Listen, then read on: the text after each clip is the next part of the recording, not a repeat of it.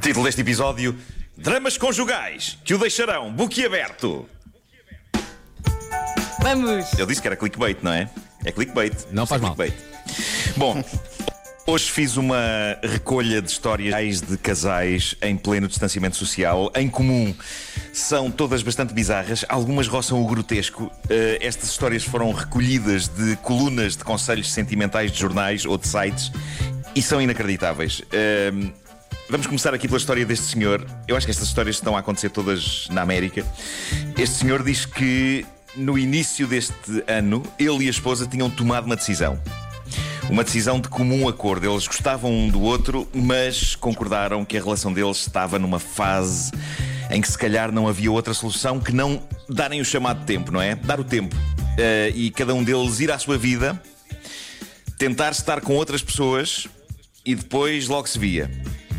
E assim foi. Durante uns meses, eles tiveram casos esporádicos com outras pessoas, mas a dada altura concluíram: não, não, é pá, nós amamos-nos um ao outro, não há volta a dar, vamos, mas é continuar juntos. E isto coincidiu com a melhor altura. O momento em que eles decidiram que tinham sido feitos um para o outro aconteceu um bocadinho antes da saga do distanciamento começar. Portanto, digamos que o isolamento à partida começou bem para este casal e isto podia ser uma história feliz e sem espinhas. Eles decidiram então fazer uns testes médicos só para ver se nenhum deles tinha alguma doença sexualmente transmissível apanhada no seu período de aventuras externas. E já estavam fechados em casa devido à pandemia quando chegaram os resultados. Nada de doenças, tudo perfeito. Tudo perfeito a esse nível. Um detalhe: ela estava grávida. Não do marido, mas de um Zé Maria Pincel. De um Zé Maria Pincel com quem se tinha envolvido durante o hiato da relação deles. Eles de repente, quando decidem reiniciar a vida deles, recebem esta notícia: vem aí um bebê a caminho e é só dela, não é dele. Ah, então ele diz o seguinte: o problema agora é, é este. Eu não queria ser pai, nem se a criança fosse minha, quanto mais sendo de outro senhor. Ao mesmo tempo, eu gosto dela e sou incapaz de meter uma mulher grávida fora de casa. O que é que se passou aqui? Eles tinham combinado que se nestas aventuras de um e do outro ela engravidasse, ela terminaria a gravidez. E quando souberam disto, ela marcou uma data para isso e tudo, mas em cima da data decidiu que queria ficar com o bebê e agora ele não sabe o que fazer. Eh, e isto é um imbróglio. E então eles agora estão a receber conselhos de anónimos. Os anónimos falam muito, não é? Hoje em dia. De e há quem diga que eles devem ficar juntos, que eles devem ficar juntos, seja como for, se se amam e se o pai da criança não quer a criança. Há quem diga que para que a criança não o risco de não ter um crescimento normal, eles devem separar-se e cada um ir à sua vida. Enfim, não sei se vocês têm alguma coisa a dizer sobre isto. Isto é muito. Isto é muito Eu não bizarro, consigo dizer pá. nada. É- é- Boa sorte. O pai da criança não deveria ser é isso. informado que vai ter um filho. eh, Não, mas parece que, parece que foi que, e que não, não, epá, não quer, não não está para isso. Também tipo, sim. Ah, senhora, quer. fica lá com ele. Meu Deus. Não, não, não, não. bom. Que Mas vida. ela acham- facilitou, não Se é? acham. Se acham esta história bizarra, esperem pela próxima. Porque nesta, pelo Ai, menos, Jesus. a pausa na relação que levou a isto foi algo de comum acordo. Agora o que temos aí é um estúpido. Ou então, novas provas de que as pessoas estão a enlouquecer. O que se passou foi isto. Isto foi no site Mumsnet, que é um site de dúvidas de mães. Nunca uma dúvida destas tinha sido posta neste site. Uma mãe deixou a seguinte mensagem nesse site, Mumsnet. Ela estava no isolamento com o marido, tudo a correr bem. Até que um destes dias, epá, dias de aborrecimento em que já não sabiam o que é que haviam de fazer, ele vai ter com ela e diz-lhe o seguinte: Tive aqui uma ideia que te quero propor. E ela, ok, venha ela. E nunca imaginou que fosse isto. O que ele lhe disse foi: Eu estava a pensar em alugar um segundo apartamento, só para mim. E diz ela: Como assim? Em inglês, não é? Claro. Para quê? Para quê? E diz ele: para que eu possa estar com namoradas durante a semana. E ao fim de semana pretendo voltar aqui para viver com a minha família, a minha querida família. A senhora ficou perplexa com esta ideia. Durante uns minutos ainda pensou que fosse uma tentativa de comédia para desanuviar, não é? De, de, do isolamento. Depois pensou que o marido tinha começado a enlouquecer com a pandemia, mas ele explicou-lhe calmamente que isto era um projeto que ele tinha para lhe propor já desde antes da pandemia. E, e ele diz-lhe: Ah, se é um Mas repara, eu bem." prometo neste acordo.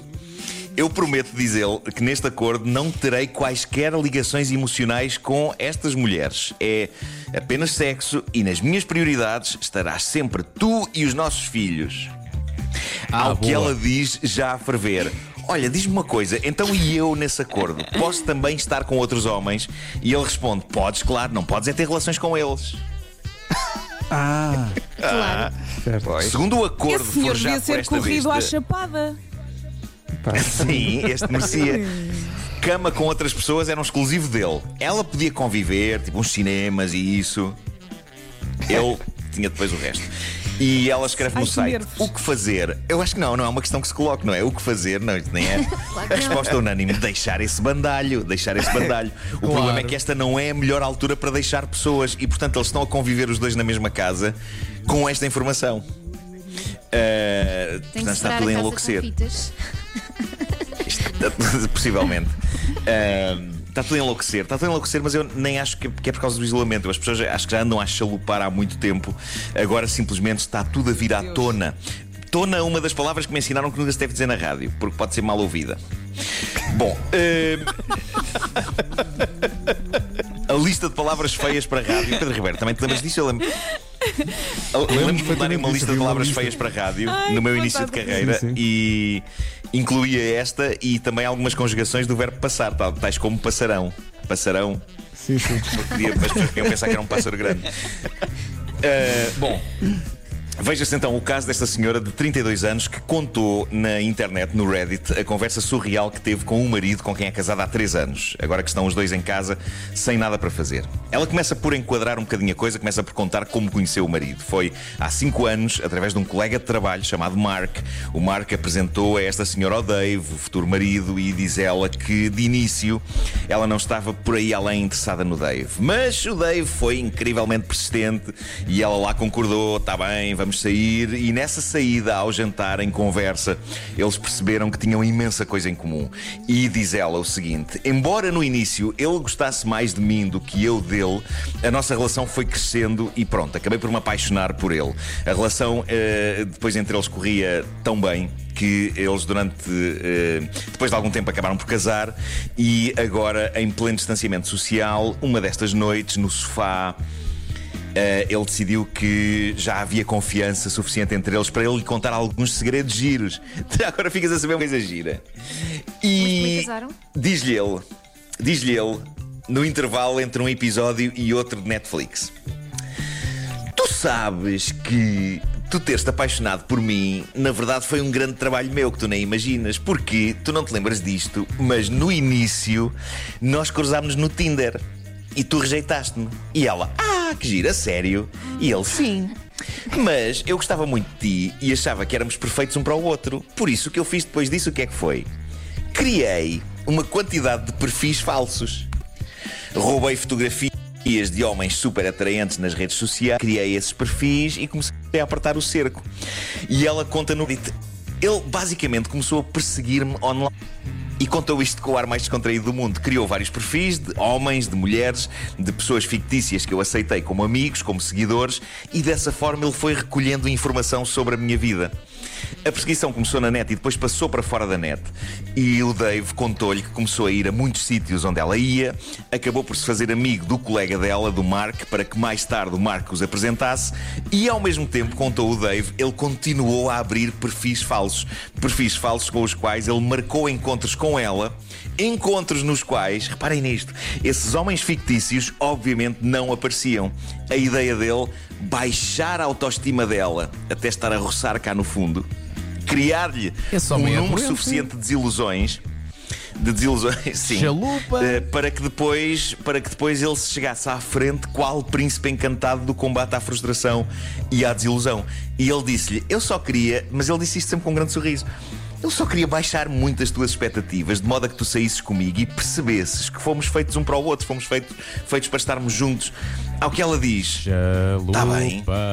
diz ela nessa noite no sofá, ela diz-lhe: Tá bem, mas no meio disso tudo eu saí, eu lembro de ter saído com uma pessoa real, um tipo muito fixe, de quem eu gostei a sério, chamado, e ele diz: Chamado Alex. Fui eu que estive por trás disso. Eu paguei-lhe mil dólares para ele nunca mais te responder às mensagens e desistir de ti, por isso é que nunca mais tiveste notícias dele. Psicopatas não fazem isso. E em choque, ela, mas porquê é que fizeste isto? Ao que ele, um homem que, reparem, há minutos, eles estavam a ver Netflix na boa no sofá. Antes destas revelações era o homem da vida dela e ela tinha uma vida maravilhosa e normal com ele. E ele explicou: Eu fiz isto porque tu eras uma moça tonta que andava atrás de homens que eram areia demais para a caminhoneta dela. E precisavas de um choque com a realidade para perceberes que o melhor tipo para ti estava aqui, à tua frente. Jesus. Pá, sério. É claro que no Reddit os conselhos mais suaves dizem deixa-o já e os mais agressivos dizem mata-o. Não, se calhar não vamos a esse ponto, não é? Há que não dizer vamos a esse que. ponto. Há que dizer. Dá vontade, mas não dizer epá, faça. só a Laia. Eu não gosto nada de ser moralista nem, nem de dar conselhos a ninguém, mas há que dizer que isto, sendo bizarro, não é o mais pequeno motivo de brincadeira. É este tipo de perseguição e de controle psicológico é uma forma de violência mais comum do que se É, imagina ter. E, eh, porque a violação pode não envolver sequer violência física, pode ser só uma teia sinistra como esta que está aqui a acontecer. E nunca é demais le- relembrar as pessoas psicopata. que este tipo de dinâmica não é normal, por muito que um tipo que faça uma coisa destas ache que foi fofo. Porque este tipo acredita piamente que fez a coisa fofa. Ele contou-lhe isto como um fé diver muito giro sobre a história deles. É possível que daqui a uns anos ele achasse que isto epá, era uma história para contar aos filhos muito querida. Exato. É Vocês querem ouvir a história de como eu conheci a vossa mãe? Sentem-se lá, porque isto é muito giro. Sentem-se How I lá. Met Your Mother. Olha, eh, tu começaste com, com, com, com a ideia de que eles estavam a ver Netflix e isso remete a uma série Netflix que se chama You. Não sei se vocês já viram. Já tem Exatamente, eles. houve Estão muitas aqui a pessoas falar a no dizer- Facebook dessa série. Sabem que o, o, o que me já, já me ocorreu, epá, isto não é dito na história, mas já me ocorreu que isto, eles podiam estar a ver a série You e não me admirava nada que entre episódios ele tivesse dito: epá, olha, já agora, epá, isto está-me a lembrar que quando a gente se conheceu aconteceu aqui uma coisa gira. É que há um bocado Já gostar mas eu não sou um psicopata, série. não é? Ou então, melhor ainda, melhor não sou- ainda. Olha, querida, senta-te aqui ao meu lado, ok? Vamos ver esta série e, não te- e enquanto eu tiro os apontamentos, está bem? Eu tiro os apontamentos, não leves a mal. É uma coisa que eu gosto de fazer, não é? Mas eu, sabes que eh, Vou já, eu sei que já são 9 e 2. Já são 9 e 2. Oh, Um, um dos traços que revela que este homem é psicopata é exatamente o facto de ele ter contado como se fosse o Salvador. Ele contou-lhe esta história Exatamente. para, para, que, Exatamente, ela, é para que ela gostasse ainda mais dele. Repara só o que eu fiz por Sim. ti. Ele não, o que ele fez Sim, como tu sim. disseste, isto chama-se violência. É violência psicológica é forte. Isto pode dar sinistro. cabo da vida de É uma pessoa. Pode dar cabo E o acontece facto de ele ter achado muito. que não havia mal nenhum. Epá, é só, é só horrível. Em ser É psicopata. só horrível. Mas É houve, isso, é houve muita É gente. é isso. Houve muita gente a achar piada ao ator que faz a série You, precisamente por causa da série. Eu não sei se vocês viram Sim, isso. sim, houve Sim. muita gente. Eu ainda não vi a série, Sim. mas, mas sei muito que houve pessoas a dizerem: Ah, eu assim. Eu por este gostava de ser perseguida. Mas Exato. isto é sempre um problema que Isso é é. só assustador. A série, a série já. Mas a ele série já também foi vem da série de- Gossip Girl. Ele tem história. É, ela está completamente mundo de- diferente. É pá, mas Sim, não, ser, mas não, não. Tem que ver essa série, tem que ver essa série. Acho que essa série é gira. O que nós podíamos mandar para esse senhor dessa história eram as recomendações do seu próprio presidente. E assim resolvia-se a questão. Ah, Ah, exato. claro. E assim Olha, bebia. Tchau. Bebia um Olha, desinfetantezinho. Fica a dica.